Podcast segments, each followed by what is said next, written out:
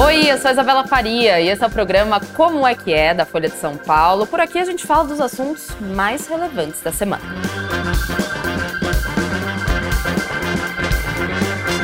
O corpo feminino, a figura das mulheres, que inclusive parece ser aí um alvo diário de ataques na internet, fora dela.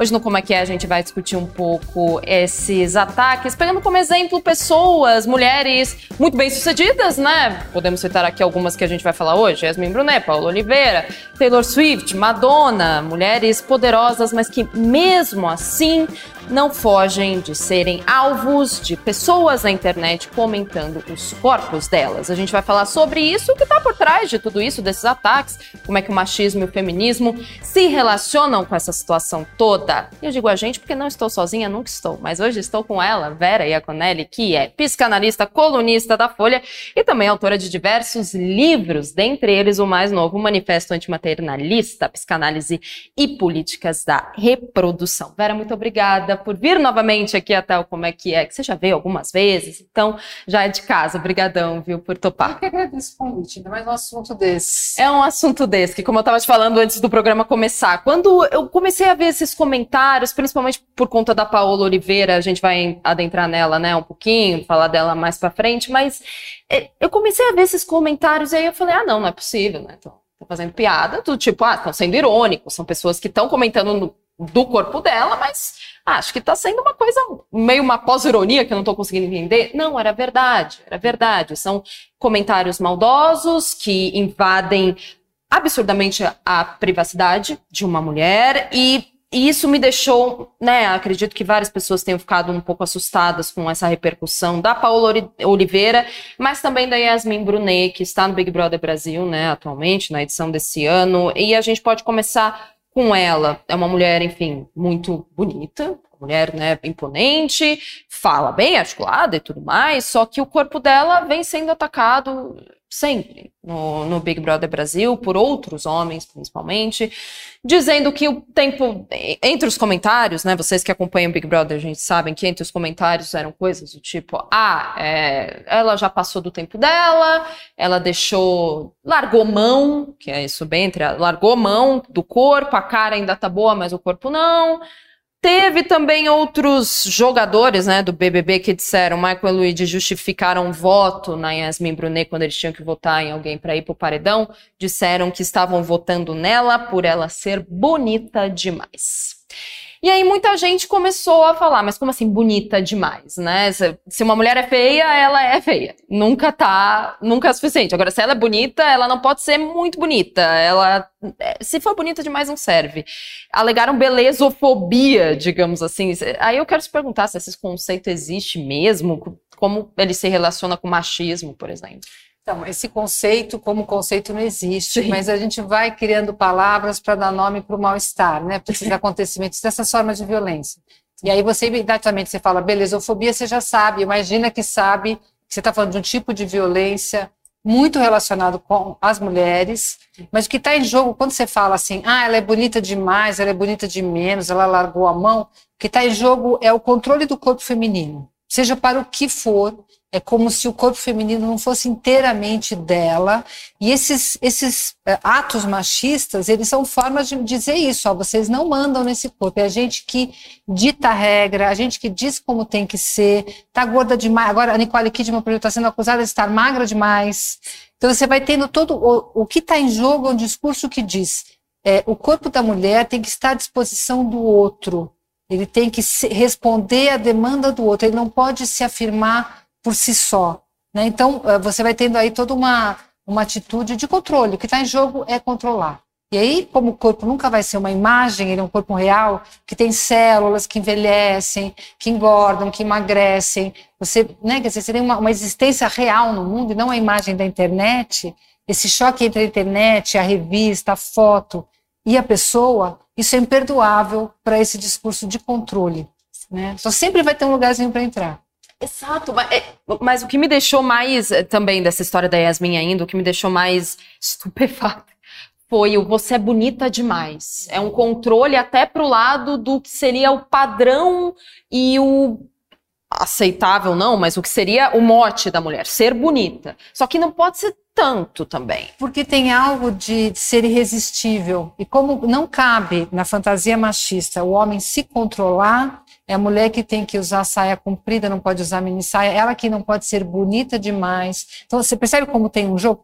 Tem que ser bonita, mas se eu não conseguir me controlar diante da beleza da mulher, a culpa é dela porque ela é bonita demais. E aí você vai sempre jogando no corpo da mulher o controle e a responsabilidade sobre tudo o que acontece.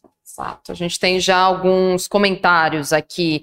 Paula Possato no Instagram. A crítica é uma forma de controle, exatamente, concordando com você. Nunca estamos no nível esperado. E se não nos sentimos no nível esperado, nos sentimos culpadas. Existe isso, essa culpa de não atender às expectativas irreais, totalmente irreais da sociedade? Exatamente, acho que essa é a segunda parte da questão que é fundamental, né? Quer dizer, na verdade, o grande valor atribuído à mulher sempre foi relativo ao corpo, o corpo que é jovem, que reproduz, que é bonito, é, que está ali cuidando dos outros corpos, e o grande valor dos homens é o valor do homem do, que é forte, que provê, que, né, que é corajoso. Então, se ele está gordo, careca, barrigudo, não interessa. E velho, não interessa, desde que ele seja provedor, que ele compareça ali. Então, há, os estereótipos de virilidade, de feminilidade, são muito estanques e para a mulher coube o lugar da, da aparência física. E a mulher, ela muitas vezes se identifica. Então, a gente se sente culpada porque a gente se identifica com este modelo de beleza que é eternamente jovem, porque não, não adianta, você não vai ser bela se você tiver uma certa idade, porque a juventude está associada a isso, né? Você também é culpabilizada por ser mais velha, uma coisa assim, tipo, então, o que, que é? É para eu morrer, né? Ah, vamos combinar que é isso ou a morte, né? Então, é, o que está em jogo exatamente é que a mulher também se identifica e às vezes entra numa pira total de tentar corresponder a esse corpo e a gente vai ter também as, as, as corajosas exceções que a gente pode comentar também. Exato. E, te, e, é bem uma pira, né? Porque assim, você você fica meio meio de pirada mesmo, é bem uma pira, porque são padrões muito reais, como você acabou de falar. Ai, o que que, que que falta para mim então morrer, essas coisas, porque é, é o que é o, às vezes é o que a gente sente tentando corresponder a esses padrões de beleza irreais, que, por exemplo, a Yasmin Brunet, bom, estando no BBB, ela não tem contato com o mundo exterior e ela não pôde responder de uma forma mais ampla, digamos assim, para todo mundo que está acompanhando ela lá dentro e acompanhando todas essas situações. Mas Paola Oliveira, como eu falei, né, no comecinho do, do programa, ela não está no BBB, ela não está no reality show, ela está nas redes sociais, ativa, está fazendo os trabalhos dela, está atuando, está indo para a escola de samba, porque ela é madrinha de bateria, e e aí, a, a, ela, obviamente, posta vídeos nas redes sociais dela fazendo as coisas dela. E foi um desses vídeos que viralizou, digamos assim, porque, novamente, o corpo de Paulo Oliveira não estava correspondendo aos ideais de beleza da, que a sociedade espera. Era um corpo que, segundo as pessoas que estavam comentando, um corpo mais gordo do que ela estava antigamente, aí entra nessa coisa da Yasmin Brunet também de largar a mão. Só que daí ela foi lá e ela respondeu. Ela falou: olha, não é bem assim, estou feliz, estou bem com o meu corpo. Qual a importância dela fazer isso nas redes sociais? Então, eu acho super importante, inclusive porque é uma pessoa que é eloquente, uma, uma atriz talentosíssima, que nem precisaria, a rigor, ser bonita, né? Ela não é, não é isso, não é uma pessoa que faz enfim, que vive disso, ela tem um, um talento próprio, uma pessoa muito articulada, né?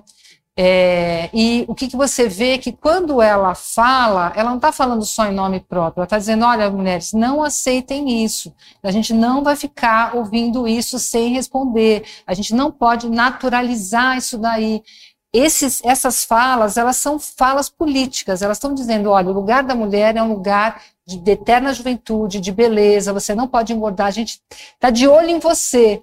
Né? E quando ela diz, não, eu estou bem com o meu corpo, independentemente desse julgamento, ela está dizendo, a gente precisa se posicionar. É assim que eu entendo, claro, estou pondo palavras na boca dela, mas esse é um gesto, quando você sai para se defender, você está usando esse corpo politicamente também, para dizer, olha, eu tenho este direito, vocês não têm o direito, vocês podem guardar suas opiniões para vocês, porque as pessoas têm julgamentos estéticos. Mas isso é, é de fórum particular. Você não tem o direito de arbitrar sobre o meu corpo. Né? Então, é isso que ela, eu acho que ela está tentando transmitir, ou pelo menos é o que chega para mim, né? Sim, e, e, as pessoas, e tem mulheres que é, se relacionam com esse conteúdo que ela, que ela posta, justamente como você falou, né, faz umas, na nossa, nessa conversa que a gente está tendo, mas a outra pergunta que eu te fiz, é, são pessoas corajosas que saem dessa coisa do padrão de beleza, não saem, mas tentam não atender todas as expectativas do padrão de beleza. Seriam essas as mulheres então, corajosas? Que, sim, mas eu acho assim que, que tem uma, uma coisa muito interessante. Você tem visto hoje é, atrizes como Annette Benin, Judy Foster, que são uh, Danny Keaton, né? É, e mesmo no Brasil a gente tem várias que não se dobram à, à ideia de que eu tenho que corresponder a um padrão ou de magreza ou de usar é, vários artifícios que se usa para manter a juventude, entendeu? São mulheres que falam, não, eu não, não, tô, não ligo para isso, não me importo com isso. Mas também tem o outro lado, tem mulheres que querem sim usar seu botox, tingir seu cabelo, é, fazer dieta, mas elas têm o direito de poder querer isso. Elas não têm que fazer uma, uma, um protesto no sentido, agora eu vou ter que não cuidar de mim, não fazer ginásio. Não é isso. A questão é não, não arbitrar sobre o corpo feminino. Se ela quiser fazer um procedimento, se ela não quiser fazer um procedimento, se ela quiser, que nem a Pamela Anderson, né, que saiu sem maquiagem. Eu achei a, a Pamela Anderson sem maquiagem nesses eventos glamurosos, um dos atos políticos mais interessantes recentes. Ela pega uma coisa muito simples, ela fala, vou tirar a maquiagem, não tem nenhum homem maquiado aqui, tem poucos, vamos dizer, e, e eu vou então, a questão é que a gente não precisa fazer todas a mesma coisa, mas que a gente possa fazer o que a gente quiser com o corpo, que é isso que está em disputa, de quem é o corpo a disputa. Perfeito. Você falou da Jodie Foster, né? No, no tem uma tem a série agora, True Detective, que é, enfim, é uma continuação. Tem aí sua quarta temporada, tá aí na sua quarta temporada.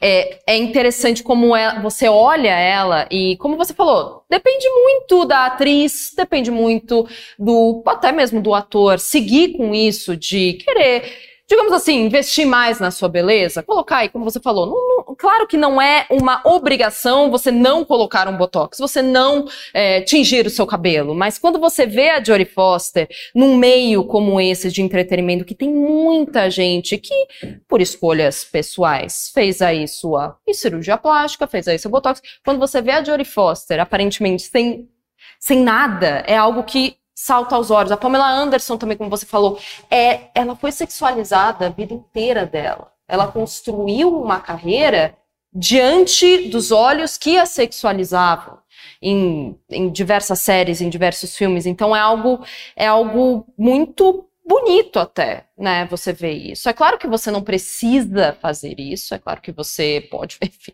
Ninguém aqui está dizendo não façam botox, não façam, mas é algo que que salta aos olhos, né? Justamente por ser tão é, diferente. Tá mas o, o rosto humano normal, e eu acho que a grande questão aqui é que não se torna imperativo. Né? Porque quando eu parei de tingir o cabelo, as pessoas falam assim: ah, então não é para tingir o cabelo. Não, tinge o cabelo se não, quiser. quiser. Se eu quiser voltar a tingir, vou tingir, porque não pode se tornar imperativo, porque é isso que está em disputa. Exato. E a gente está falando em procedimentos estéticos, então, já que a gente está falando disso, a gente pode falar um pouco da Madonna. Quando veio uma foto dela recente, faz alguns meses, que ela estava com a cara, assim, com o rosto bem inchado, não sabia o que era, e vieram comentários. E agora que aparentemente o rosto dela está mais normal, digamos assim, no sentido de ter desinchado e voltado à sua forma normal, muitas pessoas estão dizendo que ela está velha. E como você disse, quando é um homem, tudo bem o homem ele pode envelhecer, a mulher não pode envelhecer. É, existe mais etarismo com mulheres. Então. Ah, sim, porque o grande valor sempre teve associado à beleza para nós e o controle do nosso corpo. Mas acho que tem uma coisa assim, gente, a, a, a, chega uma idade que a gente fica velha, não deveria ser um xingamento. Assim como gorda, não é um xingamento, é um, é um fato da, de sortudos que conseguiram chegar lá. Né?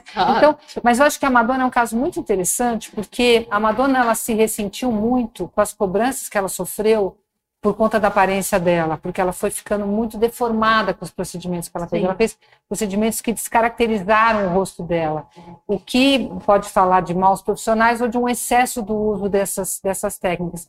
Eu vejo que a Madonna, ela ficou muito mais capturada por essa, essa coisa mandatória, tem que fazer, tem que fazer, tem que fazer, a ponto de, de sofrer mesmo. Os procedimentos estéticos dela tornaram ela um rosto irreconhecível, né? Então eu vejo um, um, ressentimento. Aí eu acho que entra a questão de como a gente se identifica e entra nisso e se ressente de ter se submetido a esse ideário, né? Eu acho a Madonna um, um case nesse sentido, assim, uma pessoa que acabou é, sofrendo as consequências da própria ideia dela etarista, da própria fantasia dela de um rosto eternamente jovem. E hoje ela se ressente disso. Mas é legal, uma pessoa que vem para poder falar disso também. Né?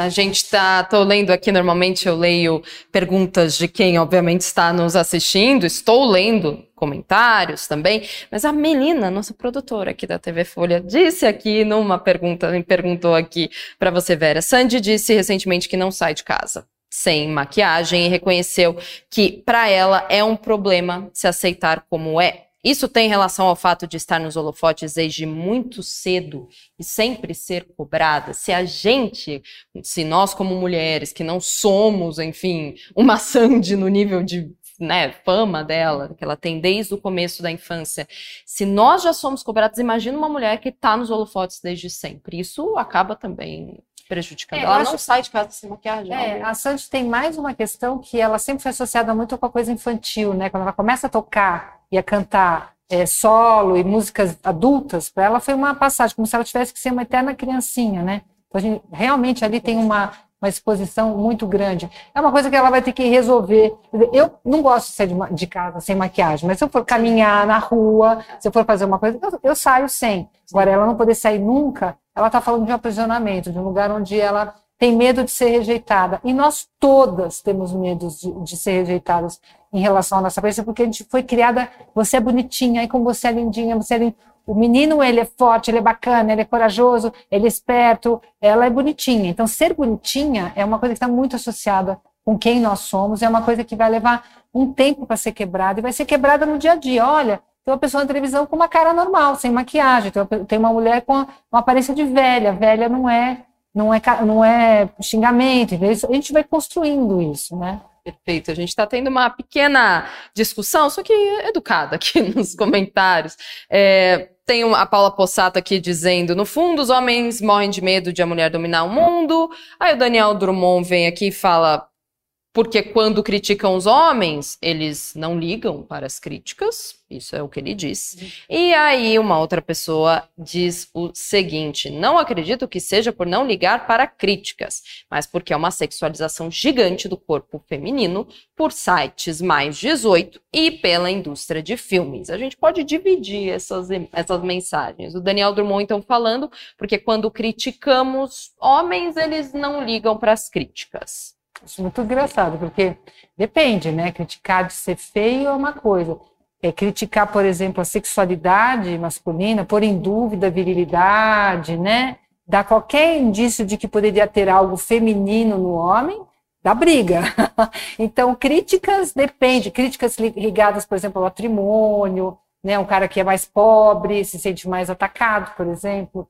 Então, depende. É justamente disso que se trata. Que críticas são trazidas só para as mulheres e que críticas são trazidas só para os homens e como é que esse jogo mostra os lugares da gente na sociedade. Né? Perfeito, a gente. E aí tem é, no Instagram essa pessoa, Caio Vasconcelos Sal. Caio Vasconcelos Alves, que não acredito que seja por não ligar para críticas, isso ele respondendo o comentário do Daniel Drummond, mas porque há uma sexualização gigante do corpo feminino por sites mais 18 e pela indústria de filmes. Pela indústria de filmes, né, a gente sabe que existe, mas a indústria pornográfica de fato é algo que aí a gente também vai entrar em outro assunto, que é uhum. a, a pornografia vista enfim, quando você tem uma relação sexual, você traz o que você aprendeu nessa pornografia e às vezes, enfim, a relação sexual não vai acontecer do jeito que você espera porque você está totalmente viciado em pornografia. Mas além desse problema,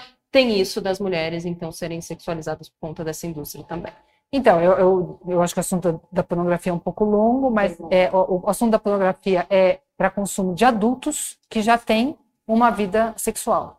O problema é que está sendo consumido por crianças, por jovens que não têm uma vida sexual e que acreditam que aquilo é a sexualidade normal, quando a gente sabe que ela é totalmente encenada, que ela é totalmente idealizada, que os corpos não são reais. Então, eu acho que a gente tem um divisor de águas aí importante. Mas esse modelo da pornografia hoje acessível via internet prejudica ainda mais a visão que os meninos e as próprias meninas têm do corpo feminino, objetaliza mais. Eu não sou contra a indústria pornográfica, a rigor, assim, a princípio, eu não sou, mas eu entendo que colocada fora do seu âmbito, aumenta mais esse problema da objetalização do corpo feminino. Já que a gente está falando de pornografia, então eu posso passar para minha próxima pergunta, que tem um pouco a ver com isso. Nesse último final de semana, a gente teve a cantora Taylor Swift, é, enfim, atualmente uma das maiores cantoras da, dessa época, talvez, é, tendo suas imagens, fotos transformadas por meio de AI, inteligência artificial, para fazer com que ela estivesse em cenas é, nuas, de violência sexual. Eram imagens muito, muito gráficas. Eu ainda bem que não cheguei a ver nada disso que estava acontecendo, mas pelo que foi contado pelas pessoas que estavam no X ou Twitter, enfim, eram eram imagens atrozes e muito provavelmente chegou até ela e até a equipe dela, tanto que ah, se você procurasse esse último final de semana Taylor Swift na barra do X, não aparecia nada. Porque falaram, vamos tirar isso daí, vamos tirar do ar, porque tá muito, tá muito atroz. Tipo, não é algo minimamente saudável para se ter numa rede social, ainda mais uma rede social como o Twitter, né? Não estou falando de deep web, não estou falando de fóruns, de não, é o Twitter. Pessoas usam diariamente essa rede social.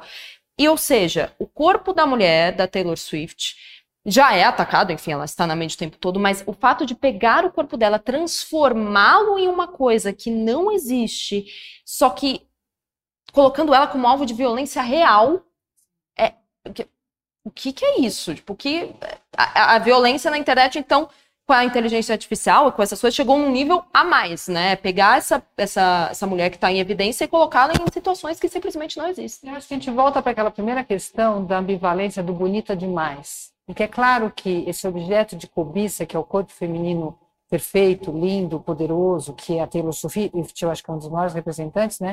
Ninguém alcança ela no sentido de que ela está ali, nenhum, um homem normal não vai acessá-la, né?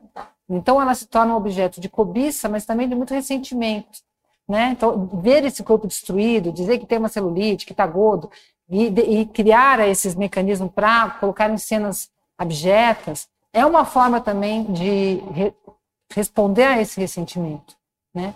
Porque a beleza ela nos sidera, mas ela também nos causa inveja. Você vai ver outras mulheres, por exemplo, criticando aquele corpo que elas nem chegam perto de ter, mas como disseste, já que você tem, você não pode perder. Então, isso é inveja, Vera, porque a gente tem até aqui uma, o Ramon Raquel aqui, quando se critica, seja o cor ou seja qualquer coisa de alguém, isso primeiro fala sobre você e depois fala do algo uhum. que você teria. É, quando uma mulher faz esses comentários, a gente está vendo aqui a Paula Oliveira, não foram só comentários masculinos é. que atacaram o corpo dela, foram mulheres também, dizendo a mesma coisa. Então, é, é, isso, vem de um lugar de, de inveja? Mesmo? Vem de um lugar de inveja e de ambivalência, porque como dissesse assim, eu amo, né? Amo a Taylor Swift, amo aquela personagem, mas eu não deixo também de sentir ódio por ela ter o que eu não tenho o que eu gostaria de ter. Né? Eu me espelho, mas eu não, não perdoo que não seja eu, e não perdoo se ela perder isso.